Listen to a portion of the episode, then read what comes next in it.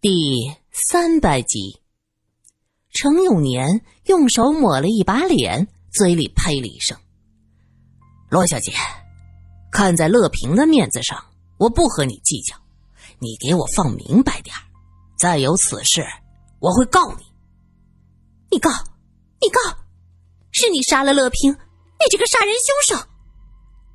骆雨梅还要上前厮打，苏三担心他吃亏。急忙拉住他，劝说道：“哎，骆小姐，这件事情还在调查，稍安勿躁，真相很快就会被调查清楚的。这个世界滑稽透了，夫妻二人本是最亲密的关系，一方突然死了，另一方就被人怀疑千夫所指。可我也觉得奇怪呀，乐大律师，当年你妻子突然去世。”你是否也被人如此怀疑和指责过呢？程永年看着乐一伟，嘴角突然上翘，带着嘲讽的笑：“哼，一切自有警方做主。你们要是再闹，我就报警告你们私闯民宅。”乐叔叔，您不要生气，真的把您气坏了，谁来为乐平报仇呢？从程永年家出来，骆雨梅扶着乐一伟来到万怡坊附近的一家咖啡厅。乐一伟点点头：“平儿真是太可怜了，我一定要为他报仇。”这时，乐一伟的目光落在了苏三的身上。方才气氛紧张，他根本顾不上问。此时方才认出这位女士，好像在哪儿见过。乐律师您好。我是《沪江晚报》的苏三，啊，苏小姐，啊，我就说看你眼熟的很。乐律师和宋主编是很好的朋友，骆雨梅能进《沪江晚报》还是乐律师安排的。苏三过去也顺带着采访过这位沪上大律，两个人见过几面。唉，让苏小姐见笑了，这些家务事。乐律师叹了口气，脸上老相尽显。苏三上一次见到他，还是在半年前。彼时他腰板挺得直直的，目光炯炯，整个人很有精神，完全不像五十多岁的人。看来独生女的去世，对他的打击太大了，整个人像是被针扎过的气球，卸掉了所有的精气神，显得苍老了许多。乐律师，还请节哀，找到杀害乐小姐的凶手，为他报仇是最重要的。苏三低声安慰：“自然是那个混账，一定是他在外面有了别的女人，被平儿知道。我知道这个人恶劣，真想不到他能下得了杀手。”乐一为说到这儿，表情格外的沉重。现在警方还在调查，一切还要再等几天。苏三在一边劝说着，他天生就对一切都好奇，又目睹了这案子背后的种种，就更起了好奇心。他试探的说道：“乐律师，您也知道，我跟进报道过很多案子，对查案也许有些体会。”乐一伟点点头：“啊，是的。”我看过你写的一些报道，宋主编也夸奖苏小姐是沪上隐形大侦探呢。我很好奇的是，程永年是忽然这样，还是一直比较恶劣？乐一为看了骆雨梅一眼，骆雨梅说道：“这个我最清楚。最起初，乐叔叔是不喜欢程永年的，他不想乐平和他交往。”我当时也劝过他，没有人比我更清楚一个出身贫寒的人向上爬的野心了。说到这儿，骆雨梅有些不好意思：“苏小姐，请原谅我这么说话。可以理解，每个人都有自己的梦想，也都有心不甘。”苏三从第一天就能看出骆雨梅眼睛里掩饰不住的跃跃欲试，想到他家道中落。在别人资助下完成学业，对人情冷暖、世态炎凉，自然会有更加深刻的认识。为提升自己的地位，恢复原来的生活状态而努力，只要不损人利己，就没什么不对的。我的信条是利己，但不能损人。一个人努力向上是没有错的。苏三解释道：“ 多谢苏小姐能理解我，我经历了这么多，一心想摆脱困境，所以我看到程永年的第一眼，我就认出。”他是和我一样的人，他和乐平在一起，一定是有野心的。乐叔叔是沪上著名的大律师，有自己的律师事务所。程永年一个才出道的小律师，太需要乐叔叔的提拔了。对，于梅和我提过几次，我暗中观察，发现这个程永年果然是个有野心的，同时他的出身不好。他的母亲，唉，是个暗娼。啊！苏三吓了一跳，他猜到程永年出身想必是寒微，可是没有想到竟然是这个样子。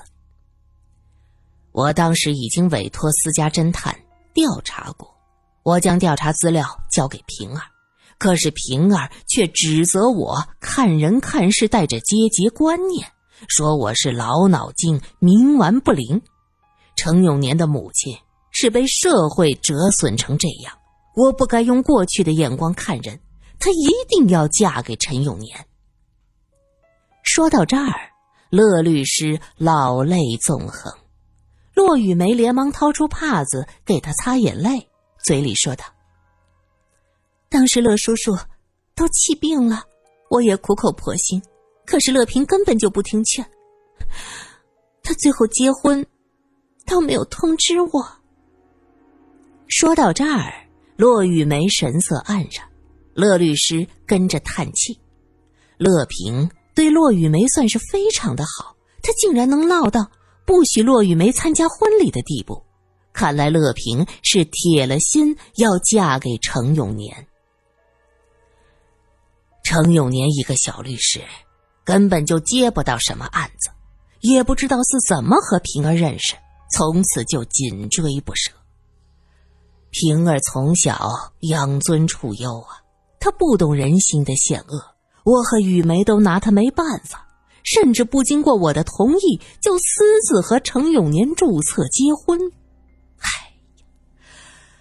这事儿已然没有了办法，我为了让他生活的好点儿。就只好给他房子和钱。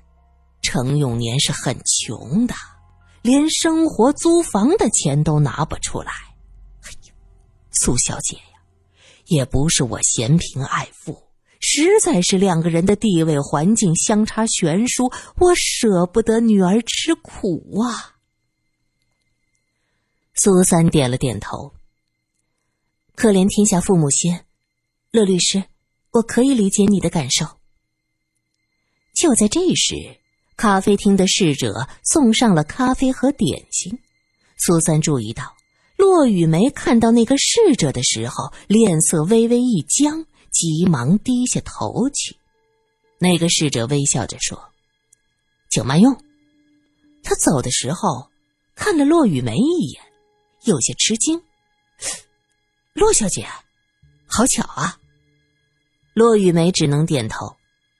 啊，你在这里上班呢？啊，我还是在那间店。今天只是顶替一个好友在这家上一天班而已。啊，骆小姐啊，前天真是对不起，咖啡洒到您身上，我……啊，好了好了，都过去了。你们领班没有再说你吧？骆雨梅一挥手，似乎是小事一桩，不值一提。没有，多亏洛小姐帮我说话。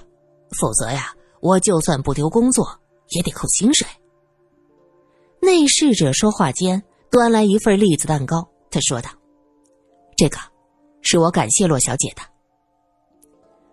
雨梅这孩子心地善良，经历过大起大落，还能保持善良平和的心，我为你高兴。”乐律师看了那个侍者一眼，那个人。看着眼熟啊，好像是平儿家附近蛋糕店的。对就是那儿，我过去和乐平总到那家店，熟悉了。骆雨梅看着乐律师，乐叔叔，您少吃点东西，我看您状态不是很好。现在乐平不在了，我可以当您的女儿，我会代替她永远照顾您。乐律师点点头。平儿看男人没有眼光，可是看朋友还是看得很准的。唉，我只是后悔，没有提醒他多向你学学，害得他被坏小子骗走，现在连命都没了。过去总认为这女儿要富养，可谁能想到富养的结果是这样的呀？苏三看着那个逝者的背影，他随意的问了一句：“前天，乐小姐不就是前天遇害的吗？乐小姐，你当时在附近？”“啊，是啊。”骆雨梅眼中闪过愤怒。现在想起来，我都恨我自己，我当时怎么没有去看看乐平？要是我过去，他可能就不会死。这是阴差阳错。乐律师闻言大惊：“什么？你前天在附近，是和平儿约好的吗？”骆雨梅摇摇头：“不是，我是到那附近有个采访，哦，就在乐平家不远，给影星梁仁美做专访。那天巧得很，曾作家也在梁家，我们三个人合了影。”只是照片还没有洗出来。曾作家也在，对呀，那天这个侍者不小心将咖啡洒在我身上，我去见梁小姐的时候觉得很不好意思，有些失礼。因为专访的时间是定好的，我实在来不及换衣服。梁小姐和曾作家人都很好，让我不要在意这些小事儿。苏三想到。前天的确是有个专访给骆雨梅做，只是梁仁美和曾作家关系很好，他倒是不知道。看起来那天要向曾作家打听一下那天的状况。原来梁小姐也住在这附近呐，刚才没听你说呢。苏三说这话的时候，在一直盯着骆雨梅的眼。他看到骆雨梅有些不自然的向地下看着，他说道：“啊，我忘了。”苏三想，这怎么能忘呢？刚才进乐平家的时候，你还提到过邹韬奋先生曾经在这附近住过，怎么前天采访对象也住这附近，就忘了？这不随口一提的事儿吗？苏三看他神色有些不太自然，又追问了一句：“是忘了，还是不想说呀？”听到苏三这话，乐律师的腰板瞬间直了起来，目光炯炯的盯着骆雨梅。后者叹了口气，眼泪掉了下来：“是，是我不想说，我没法原谅自己。”我不想提这件事。如果我当时顺便去看看乐平，他也不会出事。都怪我，都怪我。说到这儿，他眼泪汪汪，看着乐律师：“乐叔叔，你骂我吧，打我几下也好。我真是，我一想到这些，我都无法呼吸了。”乐律师摇摇头，双手捂着脸，很是痛苦和无助。不怪你，都是命。